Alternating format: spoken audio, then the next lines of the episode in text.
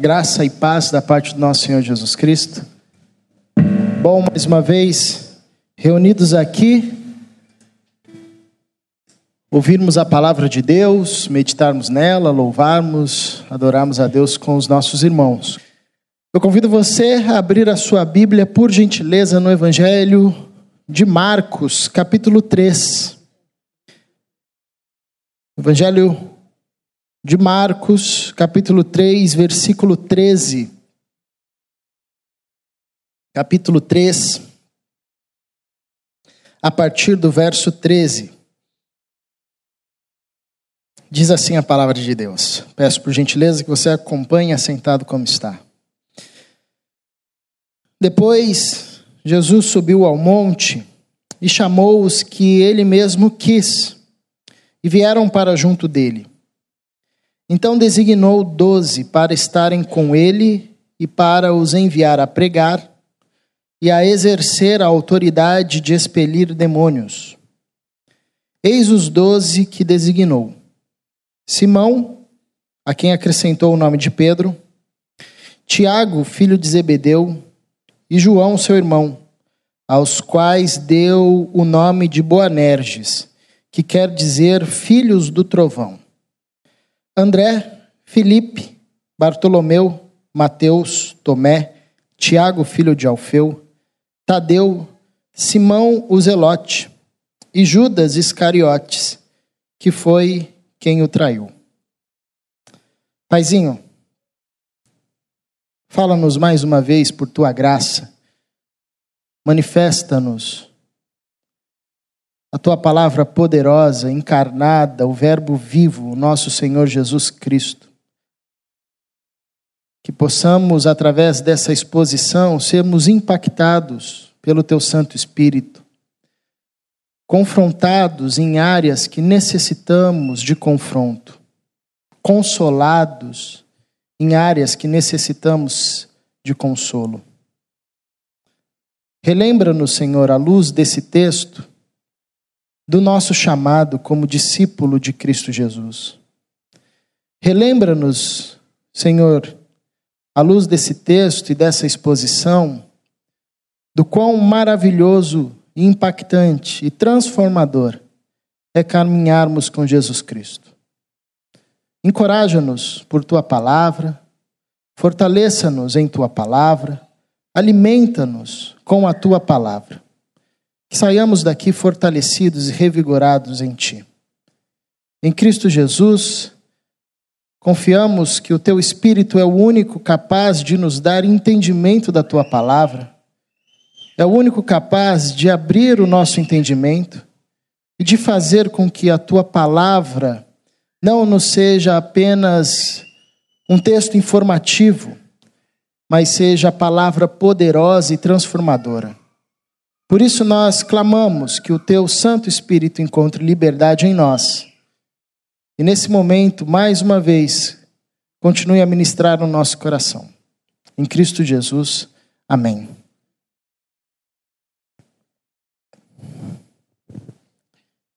Se nós estamos reunidos aqui, essa noite, 2018, nós devemos louvar a Deus e agradecer a Deus, porque ao longo Desses dois mil anos de fé cristã, Deus levantou homens e mulheres como instrumentos para que o evangelho chegasse aqui. E alguns desses homens estão aqui. Pensar que pessoas como essas aqui que nós acabamos de uh, ver no texto foram grandemente usadas por Deus chamadas por Jesus Cristo, treinadas por Jesus Cristo, num curto espaço de tempo, com pouca ferramenta à sua disposição, num ambiente inóspito, com um projeto totalmente novo, nunca antes visto por ninguém. Pensar que, apesar e a despeito de todo esse contexto, esses homens prosseguiram, com exceção de Judas Iscariotes, que uma vez um menino chamou de Judas Skywalker. Falei, pô, legal, tá aí, parece, né? Interessante, é melhor do que Iscariotes. Ah, com exceção de Judas, esses caras deram prosseguimento à mensagem de Jesus Cristo e, mais do que isso, fizeram com que um grupo de 12, de 100, 150 discípulos, em uma só pregação, em um só dia, aumentasse para 3 mil, depois para 5 mil, depois saísse de Jerusalém, alcançasse a Judéia, a Samaria e os confins da terra, que somos nós, onde nós estamos. Quando Jesus disse os confins da terra, ele estava falando dessa região aqui. Depois daqui não tem mais nada, né? Ah, e o evangelho chegou aqui. E pensar que tudo isso iniciou-se com esse grupo. Esses caras devem ser caras, deveriam ser caras extraordinários de uma habilidade de oratória, de um, intele intelecto incrível, de um respeito entre a sua população, com muito dinheiro, com muito recurso, gente gabaritada, gente que era respeitada e ocupava altos patamares na sua sociedade, que gozava de um ir e vir entre as autoridades romanas, porque para fazer isso que eles fizeram, só sendo cara assim, uma pessoa assim. Mas a gente sabe que não, né? A gente sabe que esses caras aqui eram os párias, eram os excluídos. Era um pescador, era um outro pescador, e mais um outro pescador que tinha uns três, um negócio ali, com um peixinho aqui, um peixinho ali. Era um cara que era traidor da nação, como Mateus, o publicano que tinha vendido os seus valores culturais, a sua, a sua herança genética, o seu povo, para ganhar um pouquinho mais servindo ao Império Romano, e pela força do Império Romano, extorquia os seus irmãos, os seus conterrâneos. Eram caras instáveis, como João, como, como os filhos do trovão. Né? Alguém que recebe esse nome, filhos do trovão, não é porque é calmo, né? não é um cara assim tranquilo, zen, da paz. Né? Provavelmente alguém de temperamento forte e difícil. Era um cara incrédulo, como Tomé, cheio de dúvida, cheio de questão. Você tinha que convencer o cara para entrar no projeto. Aliás, eram caras que nem eram da mesma turma. Pescadores, publicano, ou seja, o cara já tinha se vendido, um zelote, que se deixasse Simão Zelote com o Mateus o publicano, sem Jesus, os dois se matavam, um matava o outro. Zelote era uma facção ah, da época de Jesus que eles queriam uma revolução, pegando em armamento, destruindo qualquer um que se opunha ao reinado de Israel. Eles queriam ah, matar os romanos e trazer a liberdade de novo ao povo de Israel. E Mateus era um cara que tinha se vendido ao Império Romano. E ele senta à mesa com Simão Zelote. Interessante que o Evangelho seguiu o seu caminho e a igreja de Jesus Cristo cresceu, impactou e mudou a história da humanidade, iniciando com esse grupo base de gente simples escanteada, de gente ah, que a princípio já não tinha mais nada para dar ou oferecer de útil à humanidade. Gente que já tinha acostumado com a sua rotina, com o seu trabalho, com a sua, ah, é, com o seu pequeno impacto na região onde estava. Gente que não se dava com o outro. Isso por si só nos é uma pregação, pelo menos para mim, uma pregação maravilhosa. De uma capacidade singular que Jesus tinha, que era pegar gente excluída, gente que a princípio não tinha nada para oferecer, e caminhar com essa pessoa e transformar essa pessoa de tal forma que essa pessoa se tornava, uh, se, se tornaria, ou se tornou uma pessoa indispensável para a história. Jesus tinha essa capacidade de olhar para pecadores e enxergar o ser humano. Jesus tinha a capacidade de olhar para gente que era tida como pessoas iletradas e falar: esse cara dá um excelente pregador. Jesus tinha a capacidade de olhar para gente que tinha traído a nação e falar assim: esse cara dá um excelente biógrafo. Vou investir nesse cara. Ele vai escrever uma biografia sobre mim depois. Jesus tinha a capacidade de andar com gente que nem sequer conseguia enxergar em si o que Jesus enxergava.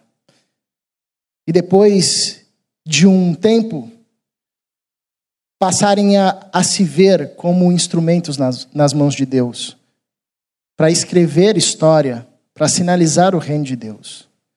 É isso que aconteceu com esses homens.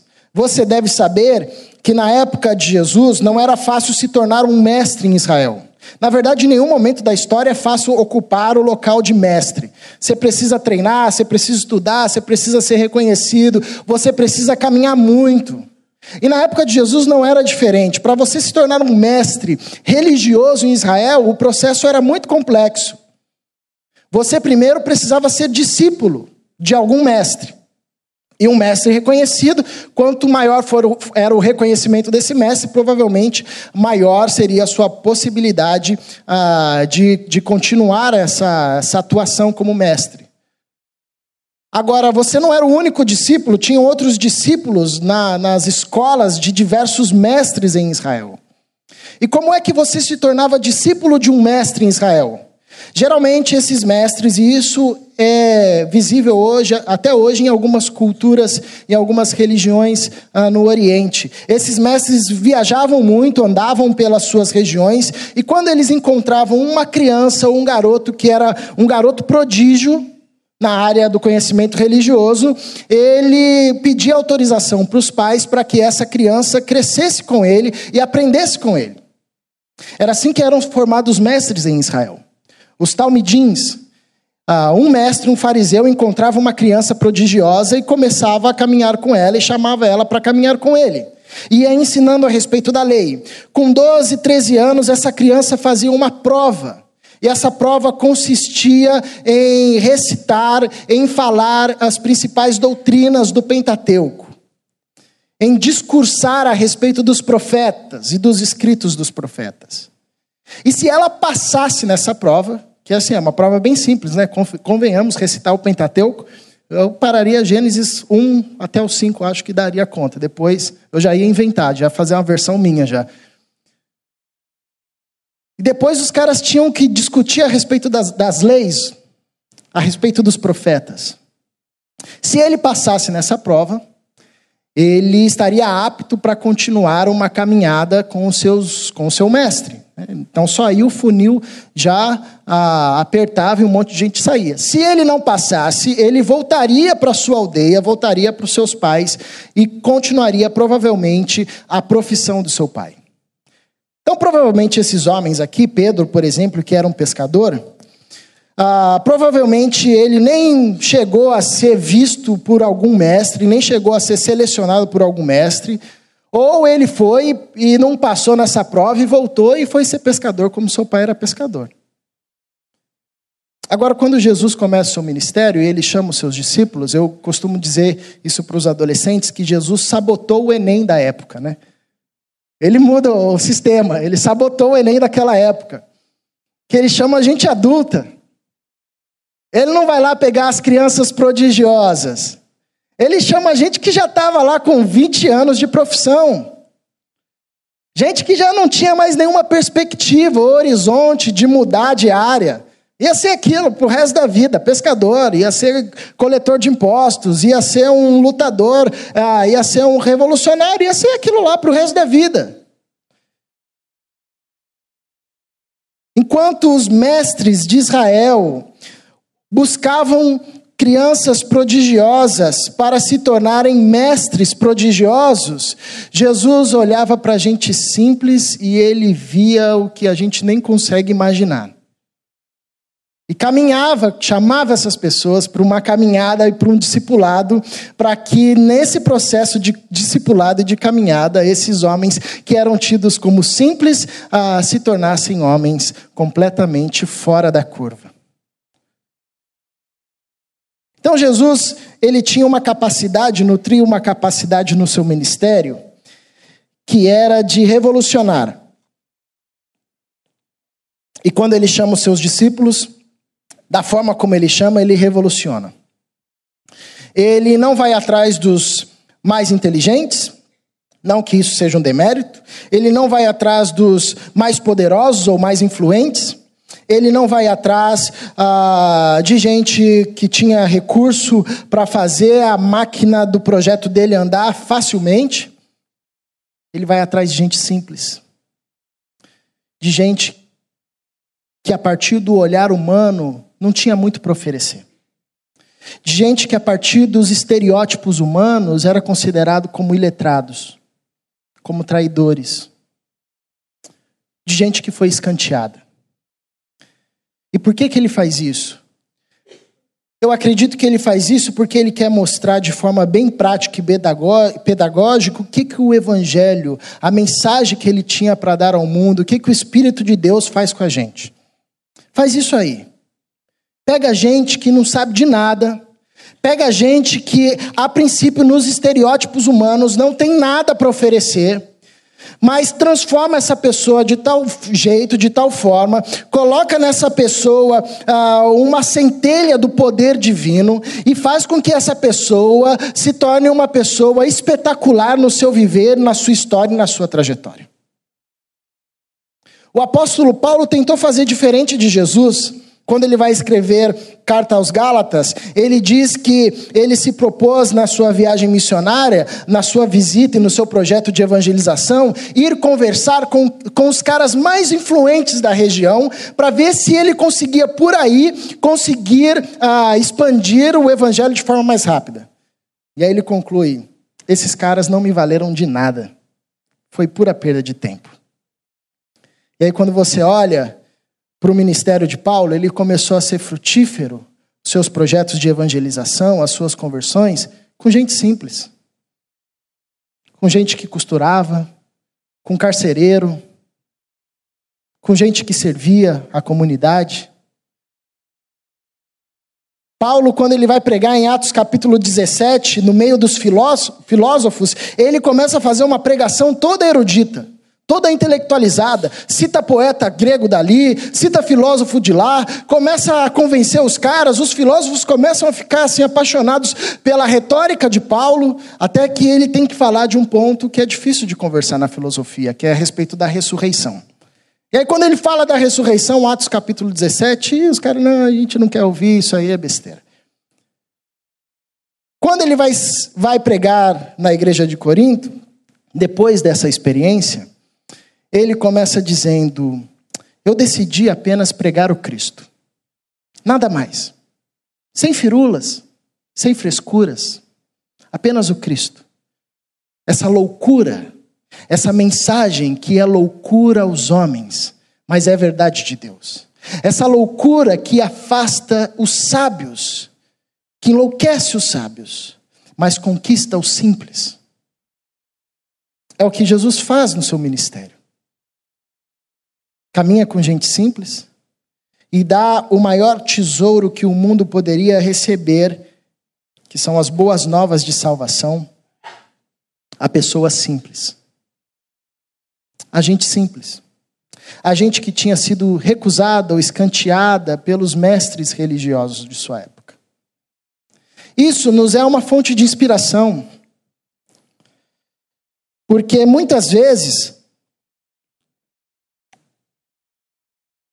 a gente ouve falar, algumas pessoas, ah, se questionando a respeito dos dons ou os talentos que tem, dizendo: ah, mas se eu tivesse isso, se eu tivesse aquilo, se eu tivesse aquilo outro, se eu tivesse esse recurso, se eu não tivesse aquele, aquele outro recurso, se eu tivesse lá, se eu tivesse acolá. Quando a gente vai para esse texto, quando eu volto para esse texto, eu vejo ah, que o que precisamos mesmo é dessa convicção de que Jesus nos chamou, mesmo com as nossas simplicidades, mesmo na nossa pequenez, mesmo com a nossa escassez de recurso. O Senhor confiou, Jesus olhou em nós e conseguiu enxergar algo que nós, nem nós conseguimos enxergar. Então Jesus ele, ele muda a forma de criar ou de formar os mestres em Israel ele escolhe gente escanteada pela vida. Jesus também chama pessoas ah, que já estavam, em certo sentido, é, numa zona de conforto. Já exerciam o que exerciam há tempos. E a gente sabe que quanto mais a gente vai vivendo numa mesma profissão, vai, vão se passando os anos e tudo mais, mais confortável a gente vai ficando na zona de conforto que nós criamos para nós mesmos. Jesus chama esses caras e propõe nada mais, nada menos do que uma mudança radical naquilo que eles faziam. Então, os pescadores parariam de pescar, iriam começar a pregar o evangelho e a seguir Jesus. Três anos caminhando com ele, sem nenhuma, sem carteira assinada, sem fundo de garantia, sem certeza de que ia dar certo ou não. Vem aí, vem me segue, caminha comigo. O cara que era coletor de posto ia ter que abandonar tudo e andar no meio do seu povo, pregando o evangelho de Jesus Cristo entre o seu povo, que a despeito de tudo conhecia ele como Mateus, o traidor. Ou seja, Jesus, ah, além de chamar gente que não era valorizada no seu contexto, Jesus chama pessoas e chama, chama a esses discípulos para que eles saíssem da zona de conforto onde estavam ah, e fossem caminhar por fé numa jornada que nem todos ah, tinham, na verdade, todos não tinham a mínima noção do que aconteceria. Interessante na caminhada dos discípulos que eles só foram entender mesmo os três anos que eles viveram depois da morte e da ressurreição de Jesus e quando eles foram cheios do Espírito Santo. Aí eles começaram: ah, Meu, olha o que, que a gente passou todo esse tempo. Esse convite de Jesus é desafiador. Primeiro, porque ah, Jesus consegue enxergar em nós aquilo que nós não conseguimos ver. Então, quando ele nos chama, ele nos convida, ele não duvida de nós, mas a gente duvida da gente mesmo. E fala: sou eu mesmo, Jesus? Não, não deve ser eu, não deve ter sido outro cara, ele é mais talentoso, ele é mais habilidoso. Não, é você, é você, estou chamando você, estou chamando você para servir, estou chamando você para pescar gente, estou chamando você para divulgar o meu reino, estou chamando você para sinalizar o meu reino. Não, eu, Jesus, é você, mas eu não tenho nada para dar. Você tem tudo para dar, que você não está conseguindo ver agora. Então ele chama a gente ah, para a gente é, enxergar em nós o que nós não conseguimos enxergar. E ele nos convida para uma jornada ah, que nós não conhecemos. Uma jornada que vai nos tirar da nossa, da nossa zona de conforto. Porque, invariavelmente, Jesus se revela a nós, ah, nos traz salvação e, ao nos salvar, nos coloca na caminhada do serviço. E servir é sair da zona de conforto. Como que um cristão serve? Uma vez, um, um amigo meu me perguntou: Meu, qual que é a melhor maneira de servir? Eu falei: ah, A melhor maneira de servir é, igual, é fazer igual Jesus fez. Aí ele disse assim: Como que Jesus fez? Eu falei: Paulo descreveu em Filipenses capítulo 2, versículo 5.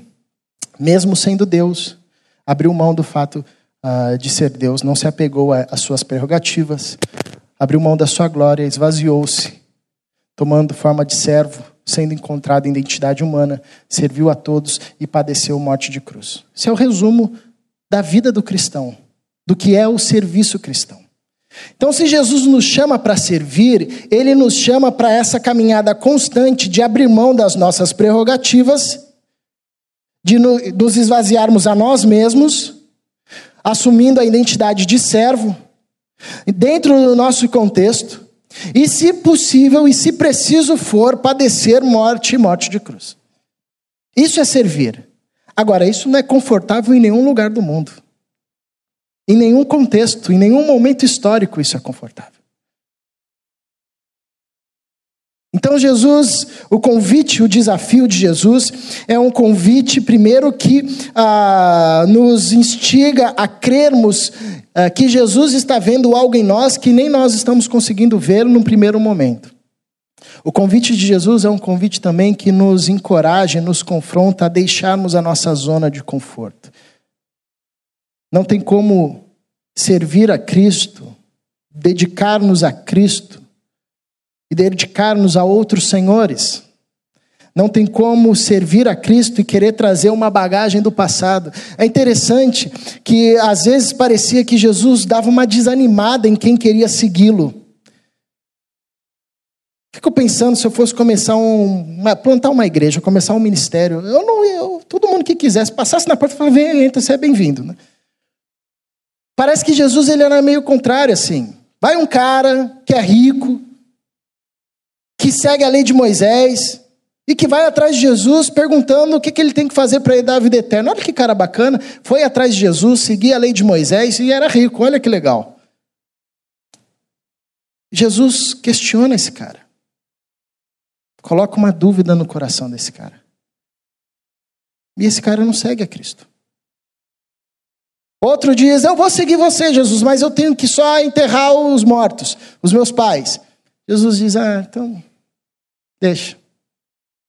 Uma multidão querendo perguntar, perguntando para Jesus como é que fazia para seguir, ele diz, ele diz: tem que negar a si mesmo, uh, tomar a sua cruz e seguir-me. Isso não é um convite sedutor para seguir Jesus. Em todos esses momentos, o que Jesus está nos ensinando é que ou Jesus é tudo ou não é nada. Ou nós o servimos com dedicação e coração inteiro com inteireza do ser. Ou se não, tem algum problema. Não tem como servir Jesus, servir a Mamon, servir a outras coisas. Então, Jesus nos convida para uma jornada que nos coloca ah, diante desse convite do servir, e servir é esvaziar-se, abrir mão das suas prerrogativas ah, e ir e padecer morte, morte de cruz. É sair da zona do conforto. Agora, o que eu acho mais bacana desse texto é um milagre que acontece na nossa vida quando nós andamos com Jesus e quando nós nos permitimos que Jesus caminhe com a gente e nos conduza nessa caminhada. Se você fosse iniciar um projeto, provavelmente você escolheria uh, gente que tem pelo menos o mínimo em comum. Dificilmente a gente monta um time com gente antagônica, com gente de posições diferentes. Muito difícil você lidar com, com um grupo onde uh, opiniões são não apenas diferentes, mas antagônicas, às vezes irreconciliáveis. É o caso aqui do que Jesus fez. Juntar um publicano e um zelote não é que é apenas diferente, perspectivas diferentes de olhar a sociedade. São caminhos e posições antagônicas. Pegar gente que recebe o título de filhos do trovão, com temperamento pesado, e colocar com gente ah, como Judas, de uma moral questionável, ou Pedro, um cara afoito, esse grupo é muito distinto, muito diferente, diverso, antagônico. Mas no final da caminhada desses homens com Jesus, com exceção de Judas, que desistiu dessa caminhada, nós vemos esses caras sentados à mesa, partilhando o mesmo pão, tomando do mesmo cálice e servindo ao mesmo Deus. Como é que isso é possível? A gente não consegue nem juntar, às vezes, o sujeito que é de esquerda e que é de direita, né? O sujeito que é Flamengo e que é Vasco. Às vezes é difícil. Como é que Jesus conseguiu fazer com que um publicano se sentasse à mesa com um zelote?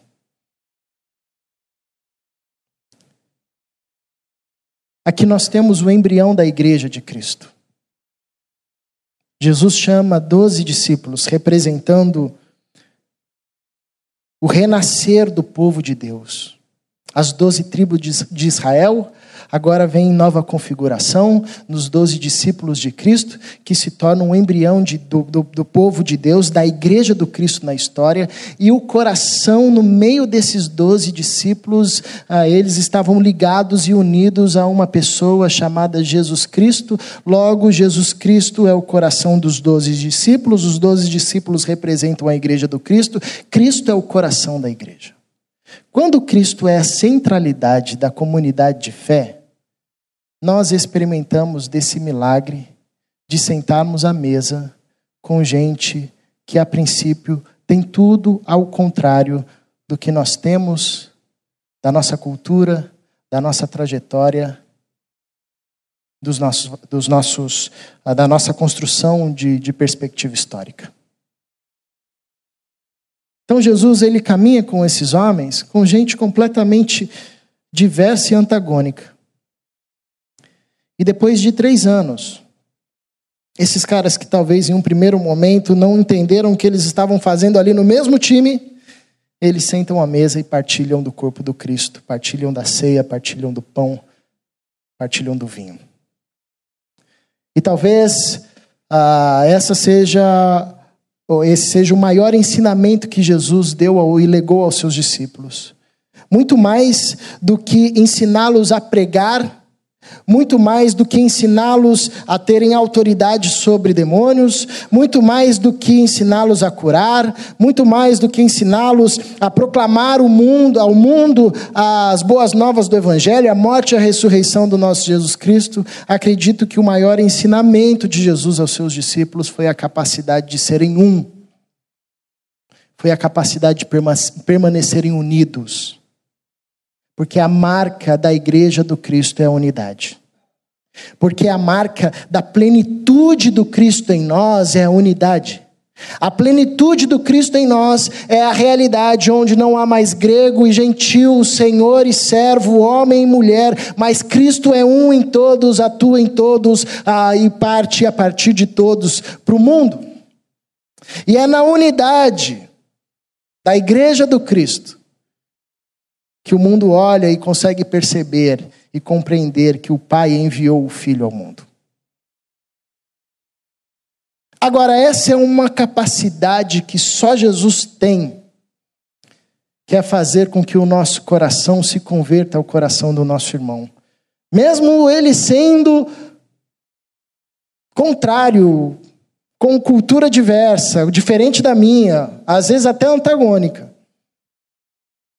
Mas se ambos caminharem com Cristo, e se Cristo caminhar entre ambos, ele consegue fazer com que o coração de um se converta ao coração do outro. Jesus não chama apenas homens para continuarem a sua missão. Ou melhor, o chamado de Jesus aos seus discípulos, a priori, não tinha como objetivo apenas a continuar a sua missão. O chamado de Jesus aos seus discípulos não tinha a priori o objetivo de impactar a, ou chegar chegando, falando, cheguei aqui. Porque se fosse assim, ele escolheria outro tipo de gente. O chamado aos seus discípulos, o chamado de Jesus aos seus discípulos tem como objetivo primário construir aquilo que nós conheceríamos ao longo da história como a igreja do Cristo. E é por isso que ele pega a gente diferente. E ele diz assim: é de gente tão diversa, de gente tão antagônica, eu vou fazer um só povo. Isso é um milagre. Jesus olhava para aquelas pessoas e conseguia ver unidade. Isso é uma característica de Deus. Porque quando Deus cria o homem e a mulher, o texto diz ah, que a imagem de Deus o criou, homem e mulher o criou, Gênesis capítulo 5, verso 1 e 2, e os abençoou e lhes deu o nome de Adão. Adão era o nome do casal. A gente acha que o nome, Adão era o nome do homem, né? mas Adão era o nome do casal. Depois da queda, o homem pega o nome do casal para si e dá um nome para a mulher de Eva. Porque eles já não se viam mais como um, como unidade, como imagem e semelhança de Deus, essa capacidade de serem diferentes, mas serem um. Mas quando Deus olhava para o casal antes da queda, ele via apenas um e chamava de Adão. Essa é uma capacidade que Deus tem ao olhar para a humanidade. Essa é uma capacidade que Cristo tem ao olhar aos seus discípulos. Mateus, Pedro, Tiago, João, Judas. E ele chamaria todos, e todos nós, que entramos depois de dois mil anos de história. E tanta gente que entrou e tanta gente que ainda vai entrar, ele ainda vai chamar por um único nome: Igreja. Que Jesus estava oferecendo a esses homens e construindo a partir desses homens. Jesus estava construindo unidade.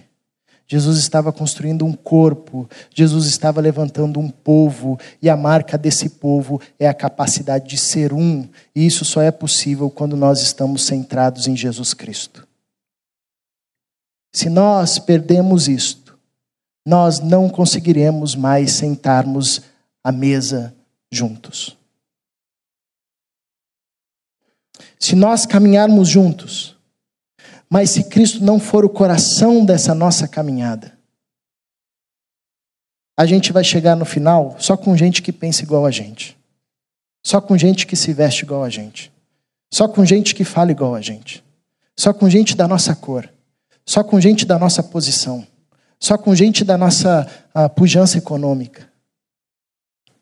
Mas se Cristo for o centro da nossa caminhada, nós chegaremos no fim com um único nome. E esse nome será Igreja, Igreja do nosso Senhor Jesus Cristo. Jesus nos chama para caminharmos como unidade. E é a partir dessa unidade que nós conseguimos operar e sermos operosos no reino de Deus. Convido você a ter um tempo de oração.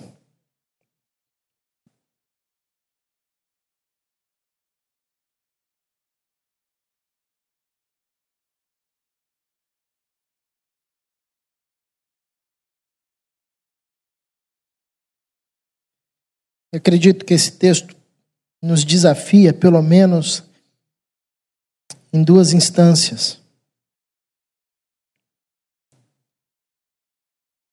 A primeira, no que tange ao convite para a caminhada com Cristo. Talvez você entrou aqui caminhando atrás de qualquer outro Senhor que não o Senhor Jesus Cristo. E talvez essa palavra hoje bata no seu coração de uma forma singular. E você sinta o convite do Senhor dizendo: Vem, caminha comigo. Talvez você até recuse dizendo: Não, Senhor, mas eu não tenho nada. Que isso? Eu sou ninguém. Ou talvez você diga o contrário: eu, eu acho que eu consigo, eu acho que eu dou conta. O convite de Jesus não é pelo que temos ou pelo que somos, mas é pelo que Ele vê em nós e o que Ele sabe que fará e formará em nós. Talvez essa palavra te encoraje ou te confronte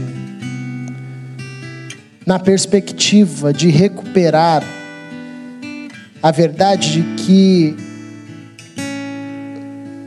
o propósito primário do discipulado não é fazer, mas é conviver. O chamado da igreja, antes mesmo de fazer e proclamar, tem a ver com viver em unidade, tem a ver com viver em comunidade, tem a ver com partilhar do pão, partilhar do cálice, tem a ver com ser um e talvez, ao longo da caminhada, o seu coração se esqueceu disso e foi se enchendo de sentimentos e emoções que cada vez mais te afastam da comunhão, te afastam da comunidade, te colocam numa caminhada solitária. Não tem desenvolvimento da fé no ambiente da solidão. Cristo nos convida para uma caminhada em comunidade e em comunhão.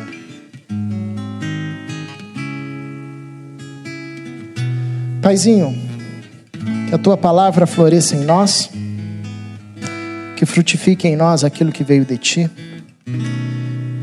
aquilo que não veio de ti seja esquecido.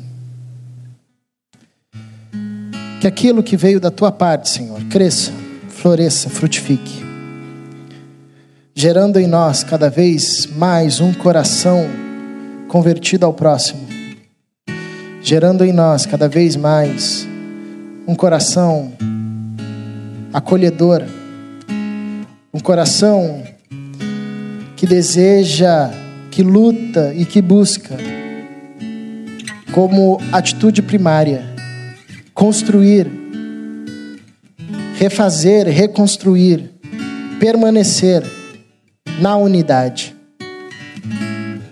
Esse é o propósito da tua igreja.